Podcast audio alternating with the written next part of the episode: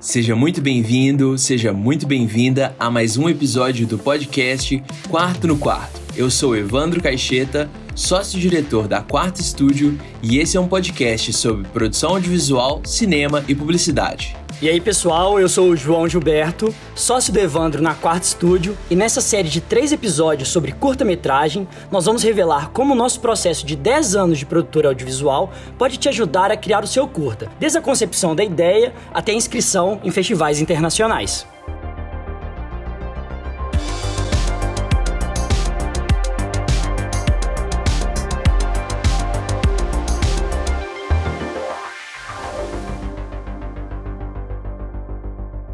Bom, Evandro, para início dessa, desse bate-papo nosso sobre processo de curta-metragem, da ideia inicial até o filme pronto, acho que é legal explicar o que, que é um formato de curta-metragem, né, para quem não sabe. Uhum. E como o próprio nome já sugere, né, trata-se de um filme de curta duração, que é meio óbvio. Mas segundo a Ancine, que é a Agência Nacional de Cinema no Brasil, o curta-metragem ele pode durar até 15 minutos. Uhum. Só que isso é algo bem relativo, né, Evandro? Queria que você até falasse pra galera essa nossa visão sobre a minutagem, porque dependendo do festival, um curta pode chegar até 30 minutos, né? O festival pode aceitar curtas de até 30 minutos, uhum. certo? Isso mesmo, João. Apesar de ser bem variável, o mais comum é que os festivais façam corte em 25 minutos. Daí para cima, eles já consideram como média-metragem. Certo. Como a gente está falando de arte, não tem bem uma regra para duração ideal, mas pensando especificamente para festivais, quanto mais curto, maior a chance do seu curta ser selecionado. Uhum. Isso acontece porque os programadores de festival têm um tempo limite que eles precisam de ocupar, né? Um tempo físico, né, entre aspas, é a duração do festival. E muitas vezes eles preferem mostrar dois filmes de 7 minutos, por exemplo, do que um de 15. Total. Só lembrando também que essa é uma lógica pré-Covid. Grande parte dos festivais agora estão acontecendo online e eles estão acontecendo on demand. Ou seja, eles não têm mais essa limitação. Mas assim que voltarem os festivais físicos, essa lógica volta a funcionar. Essa dica é legal porque foi uma coisa que agora que a gente está produzindo nossos curtas, a gente começou a pesquisar os festivais e a gente começou a entender isso, né? Até conversando com programadores, com outras pessoas que são realizadores há mais tempo. Uhum. E esse foi um direcionamento direcionamento que eu acho que a galera que tá começando é bom ter isso em mente, né? Que a gente vai falar depois de como ter a ideia, de criar o roteiro. Uhum. Acho que já é um ponto de partida legal ter isso na hora de que for criar, né? Que for conceber a ideia. Total, isso mesmo. E isso leva a gente para a seguinte pergunta: por que, que é importante você, como produtor audiovisual, pensar em fazer seu curta, né? Primeiro, falando no nosso caso, fazer um produto que não tem um viés comercial, que não foi comissionado por uma marca ou empresa, e mais do que isso, né? Que você participou desde a concepção da ideia é incrível. Especialmente nesses tempos de pandemia, é muito importante você ter um projeto que você está genuinamente apaixonado por ele. É essencial. E esses projetos audiovisuais pra gente foram muito importantes, né?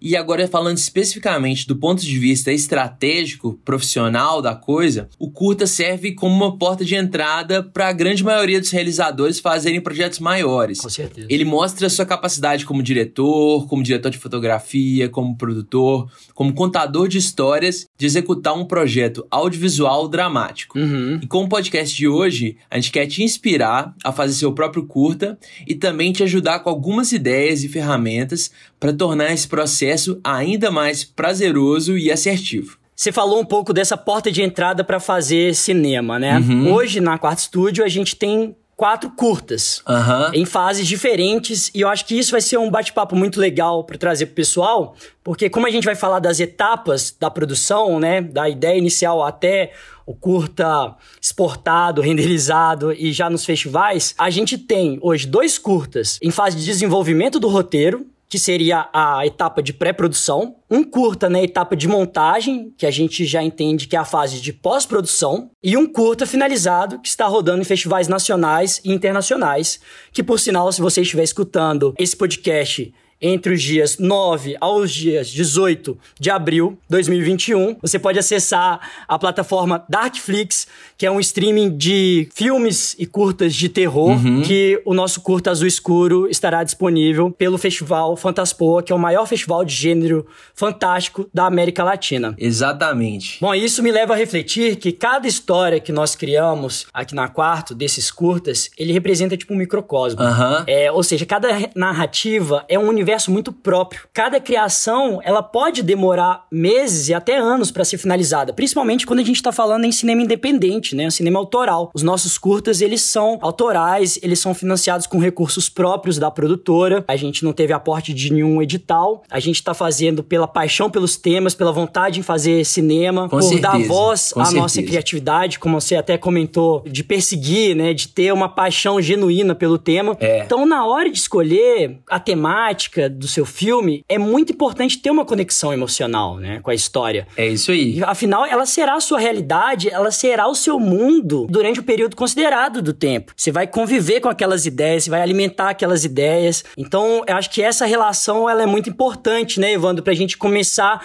a criar esse universo da história, certo? O que, que você acha? É isso mesmo, né? E, e para você encontrar o seu tema, pra você encontrar o que te move, né? O primeiro passo para você construir seu filme é sem dúvida ver muitas referências. Nó demais. Sejam de filmes, de séries, mas mais importante ainda, de outros curtas. Uhum. Com isso, você passa a entender quais filmes te movem, o que te move nesses filmes, se é a história, se é o modo como ele é contado, se é a estética, se é o conceito, uhum. ou são elementos específicos como a fotografia, a arte ou a edição. E nisso, você vai começar a decupar seus filmes preferidos, desconstruir seus filmes preferidos para entender por que você é tão impactado por eles. Total. E depois disso é importante você encontrar um tema ou um conceito que te move. Igual você falou, né? A gente vai passar um bom tempo com curta, então é importante que se esteja investido na ideia. No caso, o que iniciou o Azul Escuro foi o conceito. Uhum. A ideia de contar uma história que se passasse inteiramente no celular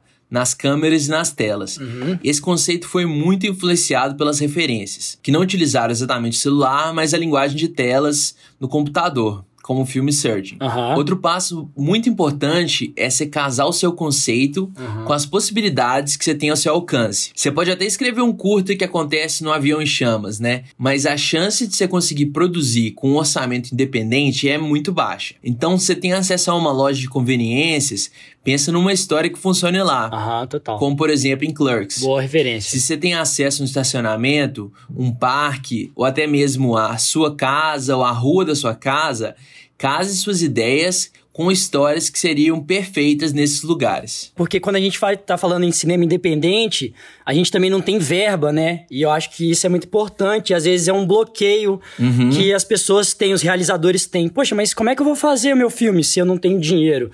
E todas as vezes que a gente foi pensar no tema e começou a desenhar esse roteiro, a gente pensou na viabilidade, igual você pontuou, né? Exatamente. A gente foi igual Azul Escuro, ele se passa todo é, no apartamento. O quartzo se passa num ateliê. São poucos personagens. Então, isso é essencial, assim. Não é que você vai podar as suas ideias, uhum. mas é claro que você tem que entender a viabilidade, porque senão você vai se frustrar também. Você não vai conseguir executar aquilo, né? Aí não adianta, né? Exato. Mais importante ainda do que um filme perfeito, né? Vamos colocar assim, é um filme finalizado. É, sem dúvida. É um filme que você conseguiu gravar, que você conseguiu editar, que você conseguiu finalizar e soltar ele. Aham. Então, às vezes, é, é igual você falou, não é necessariamente podar as ideias, Ah. é adequar as ideias à sua realidade, né? Então, assim, existem filmes muito bons que foram feitos em um cômodo de uma casa, né? Sim. Então, existem grandes filmes que foram filmados em casa, Uhum. na rua, em lugares que não tem nada de muito complexo pra você conseguir viabilizar eles, né? Como, por Uhum. exemplo, um super case pra gente que é o Lights Out, que basicamente acontece no corredor de uma casa e num quarto, Uhum. e um filme reverberou mundialmente e hoje em dia o diretor foi convidado para dirigir filmes grandes filmes de Hollywood, né? Só pra você pensar que as limitações físicas de locação são limitações. Muito pelo contrário, são possibilidades de você explorar um tema que funcione, que seja possível de realizar. Legal. É, enquanto a gente vai falando, a gente vai lembrando umas coisas, umas referências, né? E eu tô lembrando aqui de Dogville, do Lars von Trier, que ele é interessantíssimo nessa linha que a gente tá falando, porque ele se passa todo como se fosse ambientado num teatro, assim. É, não existe paredes no cenário. Então, é, dá uma percepção de que todos sabem o que se passa, mas fingem não ver. Como se fosse numa peça mesmo. Então, a pessoa vai abrir, né? Inclusive, a estrelando a Nicole Kidman, novinha, assim. Esse filme é de 2003, vale a pena. Ela vai abrir a porta, é uma porta invisível e tal, ela entra no cômodo. Só as marcações, né? No chão e tal. É. Tem um, inclusive um cachorro numa cena que ele aparece, mas ele não aparece. O cachorro tá desenhado no chão, é só o som do cachorro, que é genial, né?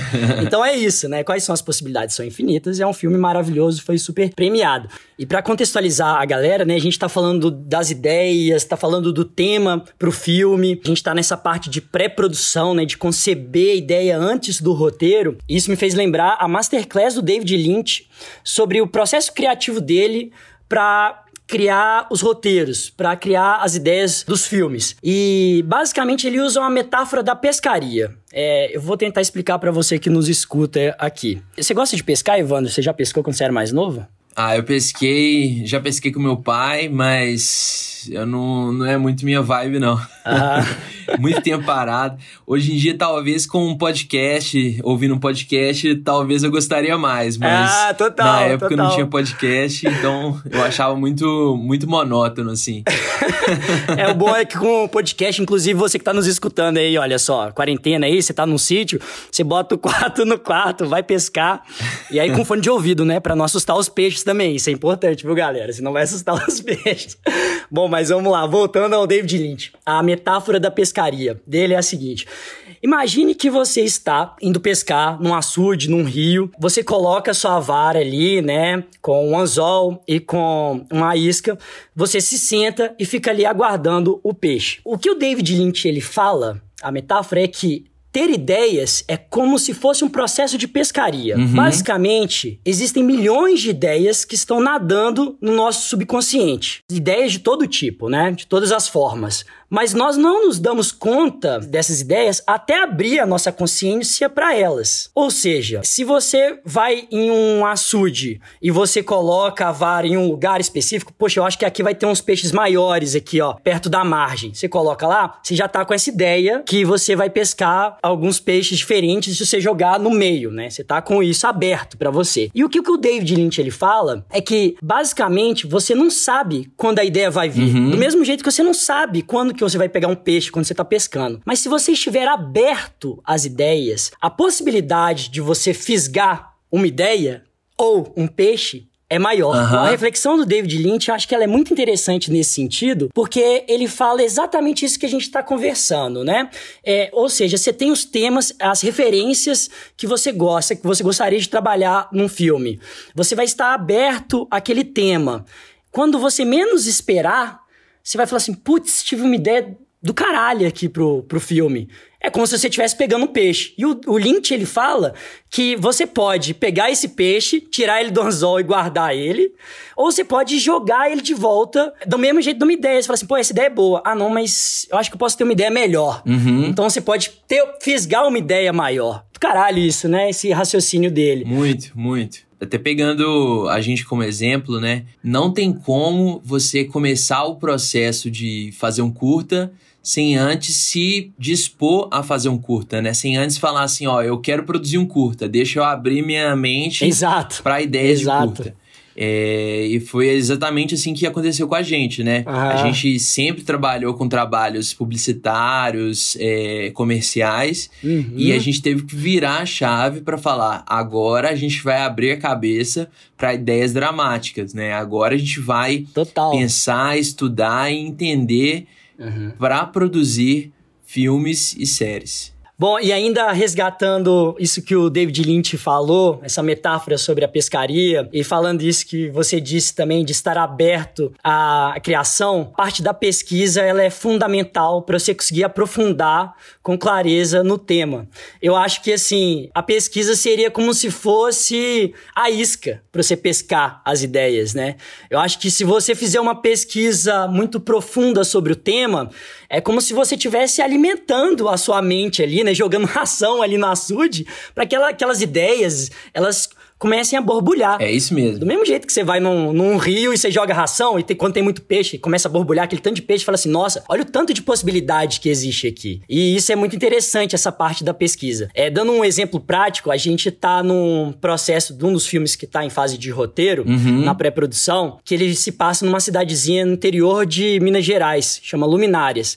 E a gente já foi nessa cidade algumas vezes para conhecer, para trocar ideia com as, os moradores, para entender também possíveis personagens da história. Ou seja, basicamente a gente está aberto a entender sem ter algo formatado ainda, né? Sem ter algo estruturado, fixo ali, que a gente já definiu. Não, a gente só chegou com uma, algumas ideias de personagens que a gente tinha. E aí o mais curioso é que você chega num lugar é, que vai ser o tema do seu filme, no nosso caso, na cidade, e você fala assim: puxa vida, o personagem que eu pensei aqui, ele é esse cara, ele é essa pessoa aqui, é esse morador, essa moradora. Então isso é muito interessante, né? Parece que as coisas, quando você tá aberto, elas vão fluindo. E é, e é isso, essa sinergia vai acontecendo. Então, acho que essa concepção dessa parte da ideia é muito legal pra gente ter isso em mente.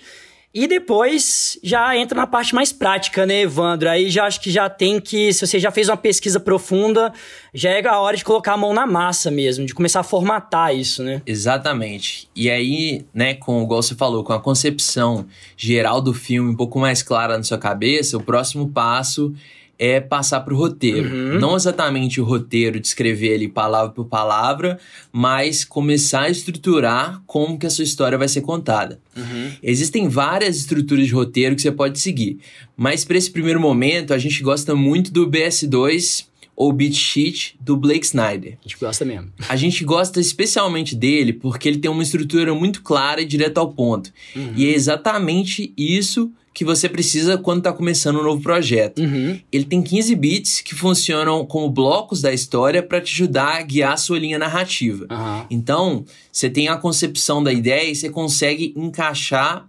cada momento da sua história em cada beat. É, isso é muito legal. Outro ponto muito importante é que ele divide as histórias em 10 gêneros de roteiro, uhum. que não são os mesmos gêneros que a gente está acostumado, tipo terror, ação mais tipos de história, né? Uhum. A gente fez uma tradução livre, só pra vocês entenderem, né? É, existe o, o, tipo de história que é um rito de passagem, tem um tipo de história que é desvendando um segredo, uhum. ou então um caminho de autoconhecimento, tem vários outros, né? Então a gente aconselha você ler sobre todos os gêneros e escolher um para ajudar nesse início da construção da sua história. Uhum. E isso torna especialmente legal por causa do site, que é o savethecat.com. Sim. Que ele é sempre atualizado e lá você encontra vários filmes de todos os gêneros decupados na estrutura do BS2. Uhum. Isso é importante para servir de referência e você ver como outros filmes do mesmo gênero que o seu são estruturados. Uhum. E com isso, né, mesmo que a sua referência principal não tenha nos livros, no site, você vai aprender também a você mesmo decupar os filmes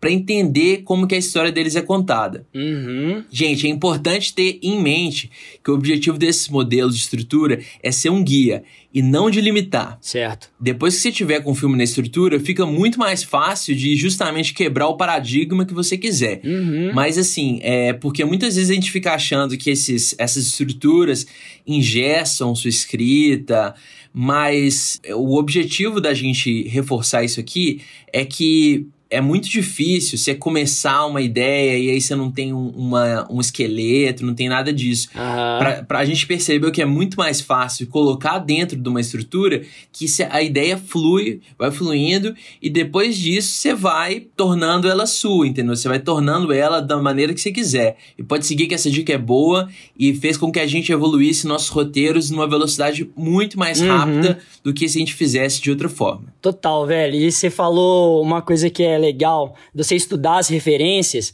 a gente começou a fazer muito isso para os nossos curtas, né? A gente falava assim, beleza, quais são as referências macro, assim?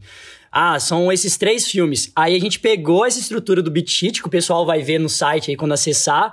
E aí, antes de criar o beat sheet do nosso filme, a gente fez o beat sheet dos filmes de referência. E isso ajudou muita gente, né? Exatamente. Nada melhor do que você aprender com outras referências de filmes que você admira, diretores que você admira, pra você estar tá desenvolvendo a sua ideia.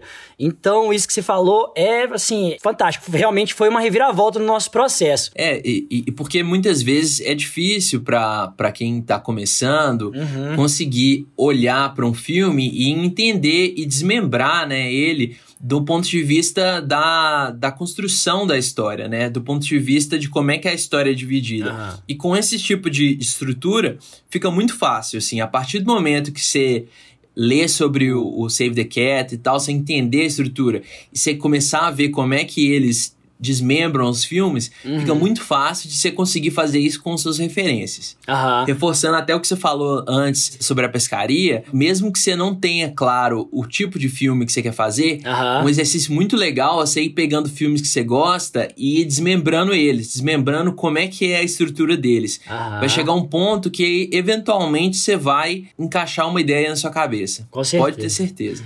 E para quem está nos escutando aí, se quiser aprofundar no tema, a gente sugeriu alguns livros, né, que são livros que serviram de referência para esse nosso processo de estudo, de aprendizado. Então é só ir no Instagram do quarto também, que você tem o Save the Cat, tem o Story do Robert McKee, é, tem outros livros, outras sugestões que você pode usar para seguir a sua jornada aí como escritor e roteirista. E falando um pouco ainda nessa parte do roteiro, um dos livros que a gente até sugere lá no Instagram do quarto, em uma das nossas recomendações, tem o livro do John Truby chamado Anatomia da História, que ele faz uma metáfora que é, eu achei muito interessante, assim, em relação à construção do roteiro. Ele fala que a história é como se fosse o corpo humano. E eu acho que ajuda, isso ajuda a gente a entender melhor sobre os elementos que a gente está pontuando, assim, que você levantou também. Basicamente, tema, né? Qual que é a premissa do filme? Seria o cérebro da história. Então, o tema é o cérebro da história. Os personagens são como se fosse o coração e o sistema circulatório desse corpo. É, as revelações, ou o que a gente pode chamar de plots, seriam o sistema nervoso e a estrutura da história mesmo seria o esqueleto. Ah, e por fim, as cenas seriam a pele. Eu achei legal isso, porque eu acho que essas, essas metáforas, essas interpretações, elas colocam para uma realidade mais tangível nossa, que a gente começa a fazer uma reflexão mais profunda. Eu acho que tem muito disso, assim, é, da relação, quando ele fala do, do coração serem os personagens. E essa é uma preocupação que sempre a gente teve de construir personagens fortes, né? Personagens que a gente entendesse quais são as motivações deles. Então acho que é uma coisa que a gente vai até falar um pouquinho mais para frente para vocês também. Mas eu gostei dessa, dessa metáfora também desse livro. Outra recomendação aí, Anatomia da História, do John Truby. Muito bom também. Ótimo livro. E aí, gente, lembrar que escrever um roteiro significa reescrever ele. Várias vezes. É, João, a gente, assim, os roteiros que a gente faz, a gente reescreve eles pra lá de seis vezes, dez vezes. É. Uh, muitas. o quarto que a gente gravou agora em março, eu tava vendo aqui no nosso HD, foram 10 versões. é bastante coisa, né? E uma coisa legal, assim, que vale ressaltar, que se você tiver a possibilidade de escrever um roteiro em dupla, a gente recomenda muito, né? Uhum. Quando você escreve com mais alguém, você tem acesso a outras opiniões, outros pontos de vista e outras vivências. Mas assim, se caso você estiver escrevendo ele sozinho, a gente recomenda que você crie uma rede de pessoas de confiança para conversar sobre suas ideias e seu roteiro, que isso vai agregar muito para o resultado final. É isso que você disse, eu acho que é algo essencial no nosso processo. A gente sempre está muito aberto à opinião externa e eu acho que você, enquanto roteirista, realizador, você não pode ser muito apegado à sua ideia. Porque às vezes você acredita que a sua ideia é boa e, ela vai ser boa, assim, ainda mais se você acreditar e confiar, né, e for apaixonado por essa ideia, mas esteja aberto à opinião de outras pessoas, podem ser familiares, podem ser amigos, e às vezes não precisa estar com o roteiro pronto, não. Chega quando você estiver trocando ideia com, com o brother, é, agora não tem como a gente ir num bar, mas se você, num período normal, você tá num, num bar trocando ideia com o brother, fala assim, ô, oh, eu tive uma ideia para um roteiro aqui, vê o que, que você acha. De onde você menos espera, podem vir ótimos insights. Com é aquele certeza. negócio de novo voltando na pescaria, né? Você vai estar tá aberto ali e fala assim, poxa, isso que você falou é legal. A pessoa vai falar assim, pô, você já viu essa referência? E fala assim, não, não vi. Então isso vai potencializar, né, Evandro? Eu acho que isso é uma coisa além do que você falou. A gente faz dupla de criação, a gente tá muito familiarizado com isso, né? Mas eu acho que para quem tá criando sozinho, é muito importante estar tá aberto, né? Não ser apegado demais à sua ideia, não. Tem que deixar é, a opinião externa influenciar sim, porque isso vai ajudar demais, vai acelerar o processo. Exatamente, né?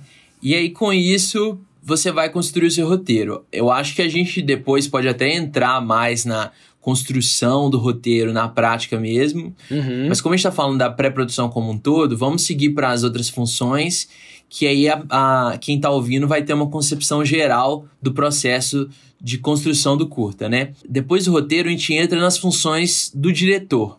Sim. Agora, o objetivo é pensar na concepção geral do filme, sejam elementos emocionais, de linguagem e de estética. Uhum. É interessante que nesse momento você comece a estudar a referência de cada um desses elementos. Uhum. Nós, o escuro, como a gente já falou, nós usamos filmes que utilizam a linguagem de telas, como por exemplo o Searching, né? Então, essa foi a base para o nosso conceito. A base do ocultismo ali do filme é o filme Hereditário, que a gente utilizou a mesma teologia, vamos colocar assim, que é a Ars Goetia. Uhum. A gente usou uma estrutura similar ao Get Out, uhum. que a gente começa o filme de uma maneira mais suave para baixar a guarda da pessoa que tá vendo e aí ir escalonando o terror. Uhum. Já para referência estética, a gente foi para um lado totalmente diferente. A gente tinha na cabeça que a gente queria é, utilizar uma linguagem, uma iluminação colorida uhum. bem neon. E isso foi inspirado muito pela publicidade e um filme de 2018 que chama Terminal. Uhum. Você vê esse filme, né? Você vê essas publicidades que foram nossas referências, não tem nada a ver com o tipo de história que a gente está contando, né? A história de terror. Uhum. Mas é justamente essa junção de diferentes elementos e diferentes referências que deixa seu filme interessante. Uhum. Inclusive, pessoal, quem não assistiu nenhum desses filmes, Hereditário, Get Out, Searching e Terminal, assistam, viu? Porque são baita filmes aí. Com certeza. E falando especificamente da estética, a gente tem dois pontos principais nesse momento, né? A arte e a fotografia. Certo. A arte corresponde a tudo que vai compor o universo que os personagens habitam, né? Uhum. E a fotografia é a maneira como esse universo é captado. Nesse momento é importante a criação do documento de direção, que basicamente é uma apresentação onde você vai consolidar todas as suas referências, conceitos e a ideia para apresentar para o resto da equipe. Sem dúvida. Mesmo se você estiver fazendo o filme sozinho, essa etapa é muito importante, porque é justamente esse documento que você vai voltar quando tiver com dúvida sobre alguma decisão criativa. Uhum. E quanto mais detalhado for o documento, melhor. Uhum. E se você estiver trabalhando em equipe, vale lembrar que o objetivo desse documento não é limitar as áreas criativas, mas ser um norte para garantir que toda a equipe esteja enxergando o mesmo filme. Oi, Evandro, e assim, é, você falando, e às vezes o pessoal que está escutando pode achar que, nossa, mas é muita coisa que eu tenho que pensar e tudo mais, muito documento e tal. Pode achar um pouco burocrático, mas não é nada disso, na verdade. Eu acho que quanto mais você tiver decupado, mais estruturado, mais referências claras para cada segmento, né? Seja de referência específica para a direção de fotografia, referência específica para a direção de arte, melhor para toda a equipe. Igual você falou, você não, a gente não está podando ninguém fazendo isso. Muito pelo contrário, tá dando um norte, um caminho para que as ideias estejam alinhadas, né? Para você que está interessado nesses documentos que o Evandro comentou e que a gente está falando aqui, que são documentos de pré-produção, pode mandar um direct pra gente no Instagram, que a gente vai ter o maior prazer de enviar para você, para te ajudar no seu processo de escrita e concepção do seu curta. E aí, falando ainda da direção, uma das coisas mais importantes dessa função é a direção de atores. Então é muito importante também que você crie um documento especificamente para os atores, com referência de atuação, que casam com a história que você quer contar, munindo também os atores com o máximo de informação possível. Sim. Quanto mais você conseguir munir os atores, mais alinhada a equipe vai estar, né? Uhum. A gente utiliza um documento que a gente chama de mapeamento de personagens que cruza os acontecimentos do roteiro uhum. com os objetivos explícitos e implícitos do personagem, além da relação entre um personagem e outro e a estratégia de ação de cada cena. Sim. O objetivo aqui é entender muito mais do que está escrito na página do roteiro, ou seja, as ações, né? Uhum. Porque assim, no roteiro, muitas vezes não tá falando o que, que o personagem tá pensando, né? Uhum. É até ideal que não esteja. É, o roteiro é muito mais para falar o, os acontecimentos. Exatamente, é muito mais técnico nesse sentido, né? Do que, que vão ser as ações no tempo presente, né? Exatamente. E aí o objetivo desse documento, né, é entender o que que o personagem tá pensando, o que que tá na cabeça do personagem. Uhum. E isso vai direcionar muito mais do que a ação, porque a ação muitas vezes já tá no roteiro, né? O, o que que vai acontecer, mas o modo como isso vai acontecer, uhum. o modo como o personagem vai reagir, as reações, as ações do personagem, né? Uhum. Isso dá uma dimensão de realidade muito maior para a atuação. Uma das coisas que a gente gosta de falar para os atores é que as palavras do roteiro nem são a coisa mais relevante. É muito mais importante a, o ator entender o objetivo da fala, por exemplo, e ele falar com as próprias palavras, falar depois desse estudo o que, que o personagem diria ali na hora, né? Sair o sentimento real do que, que o personagem diria do que a palavra em si. Uhum. As informações são para dar liberdade muito mais do que para limitar o ator. Total, velho. E a grande sacada é que você fazendo o máximo de pesquisa, você enquanto diretor e passando isso pra atriz ou pro ator, o personagem ele vai estar tá dentro de você já, vai estar tá dentro da atriz assim, né? Isso aconteceu, isso foi muito engraçado também, né, No quarto, a protagonista era a Priscila, é uma grande atriz, por sinal, e ela falava assim, não, a Ariel, no caso que ela estava interpretando, falou assim, não, a Ariel sou eu, assim, isso é muito bonito quando você escuta isso, né? Ou seja, a gente muniu ela de tantas informações e conseguiu é, criar o personagem de uma maneira em conjunto ali, que ela já estava habitando a personagem de uma maneira muito leve. A gente está criando os nossos métodos também, né? Tanto no Azul Escuro quanto no quartzo, a gente fez com que as protagonistas elas habitassem a casa, elas habitassem aquele ambiente ali e elas se sentissem livres. No caso do quartzo, a Priscila ela ficou na casa dois dias antes da gente começar a gravar, né? Só habitando ali, né, Evandro? Ela tava Exatamente. ali curtindo a casa, entendendo cada cantinho. E esse cuidado, se você puder ter ele, né? Eu acho que ele é, faz toda a diferença também para os atores, né, para as atrizes que vão estar tá contracenando ali, né? Exatamente. Isso é uma coisa legal da gente pensar. A Natalie Portman, ela fala isso na masterclass dela. Se tiver essa possibilidade, faça isso mesmo, de tipo habite o personagem no espaço ali. E é uma coisa de você enquanto diretor também falar assim, olha, câmera vai estar tá posicionada aqui, mas você tem essa liberdade. Com certeza. O personagem possa habitar de uma maneira mais natural. E ainda puxando o gancho da Natalie Portman, ela falou que quando ela fez o Lucy in the Sky, que é outro filme maravilhoso, vale a pena ser assistido. Ela usava muito o YouTube como uma ferramenta de pesquisa para sua personagem, para Lucy. No filme, ela interpreta uma astronauta e ela assistiu muitos vídeos no, no YouTube de como que astronautas vivem no espaço. Então, desde coisas banais, do tipo, banais assim, que é o universo comum do astronauta no espaço, né? É, tipo, escovar o dente, fazer o sanduíche.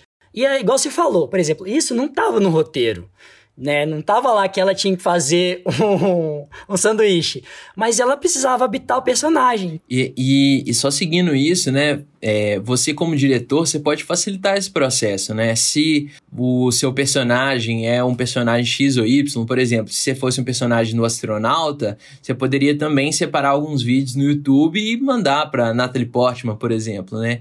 Então, é, isso é legal esse tipo de informação é legal, né? Esse tipo de informação mune a, o ator ou a atriz muito mais do que limita, né? Aham, com certeza. E a gente falou já um pouco sobre locação, sobre espaço, e citando o Quartzo, que é esse curta que já está na fase de pós-produção, é, em breve a gente vai compartilhar ele com vocês em festivais e tudo mais. É, eu lembro que a gente estava decidindo onde que a gente ia gravar, né, escolhendo a casa da protagonista, que era um ateliê, e aí você chegou com uma casa espetacular no Airbnb e tal. Quando a gente decidiu, não vai ser essa casa, a gente começou a reescrever um pouco o roteiro, mas não reescrever as cenas, mas a gente pensou assim, não, peraí, Onde que vai ser o quarto dela? Ah, então vamos mudar um pouco como é que vai ser a movimentação da cena? Ou então, poxa, a gente viu que tinha uma banheira linda lá, né, Evandro? Tipo assim, bonitaça. Nossa, vamos criar uma cena na banheira, vai ficar plasticamente muito interessante, né? Depois que a gente criou o roteiro, a gente ainda foi adaptando porque a gente descobriu a locação ideal e aí a gente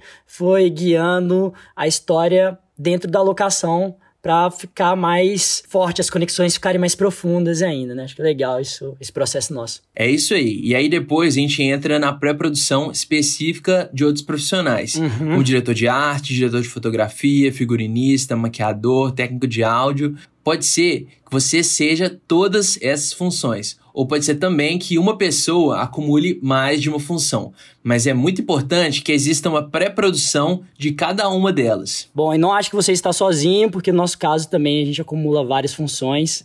Então, isso faz parte e isso é ótimo também para você entender é, outros processos, né? E você vai absorvendo os processos até para identificar depois, você, poxa, eu gosto mais de trabalhar com fotografia, mais com arte, mais com a direção mesmo, quero seguir só na direção e no roteiro. Esse exercício é muito importante também. Exato, né?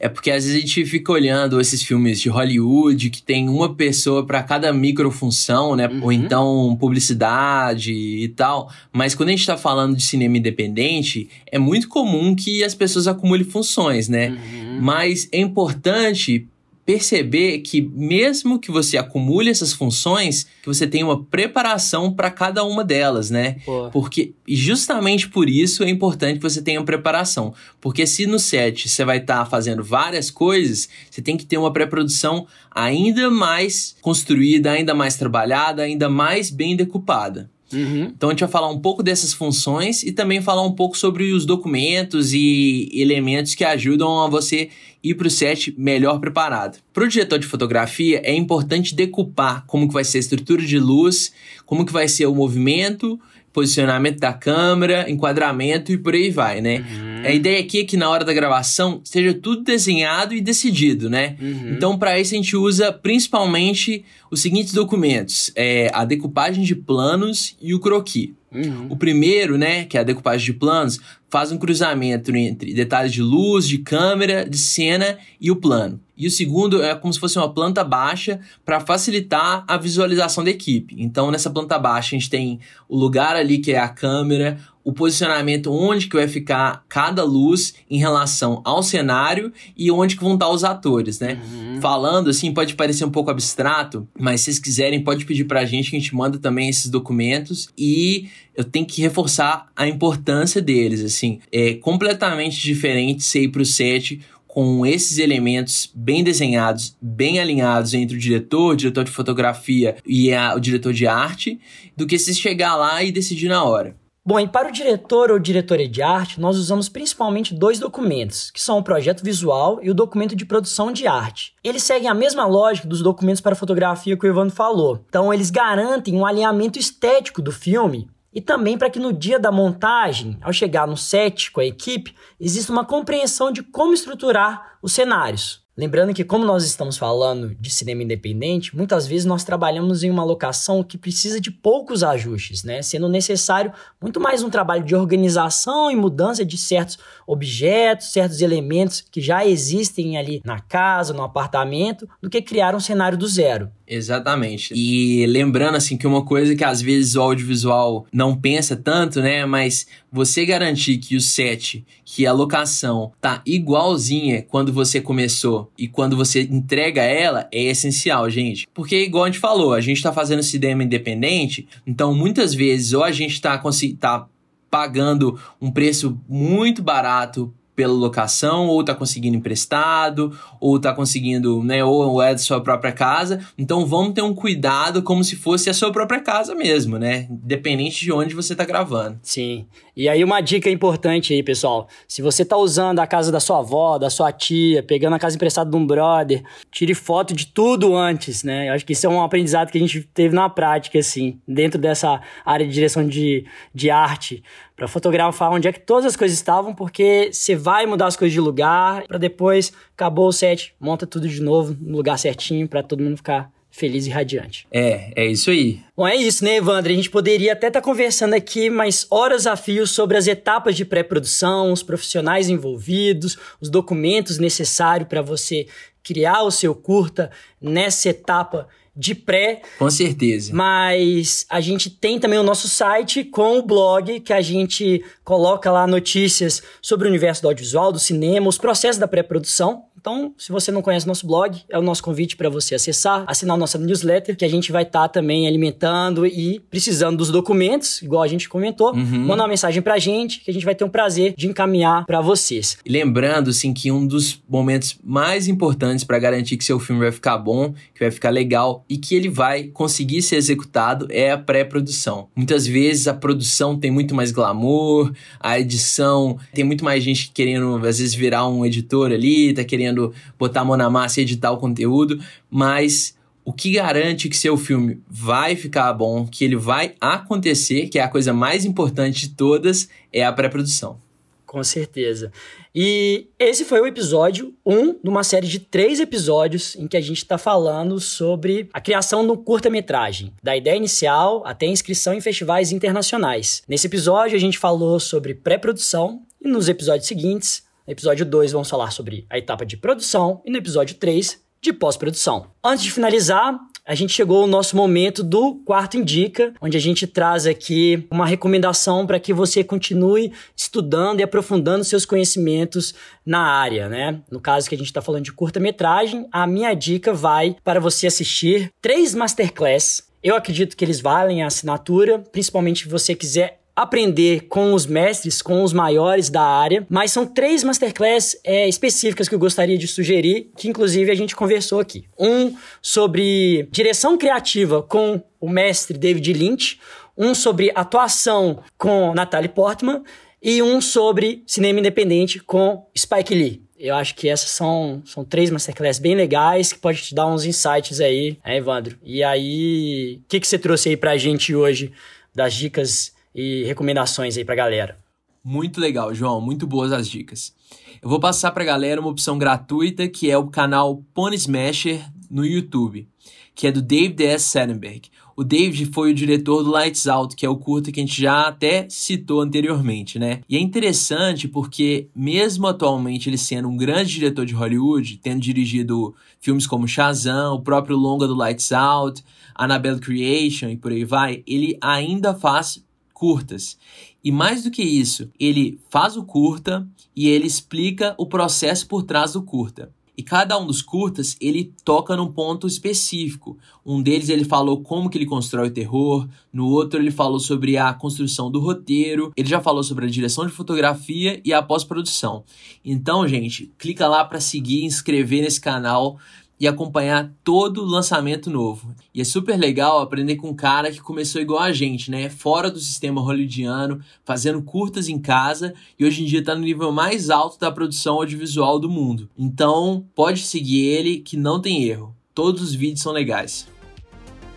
Bom, e por hoje é isso, pessoal. Para mais informações sobre produção audiovisual, cinema e publicidade, acesse nosso blog e também nosso Instagram, arroba Evandro, valeu demais por esse bate-papo aí e eu te vejo no episódio 2 sobre produção de um curta-metragem, certo? Valeu, João, valeu, pessoal. E para você não perder o episódio 2 e vários outros conteúdos, segue a gente no Spotify e até a próxima.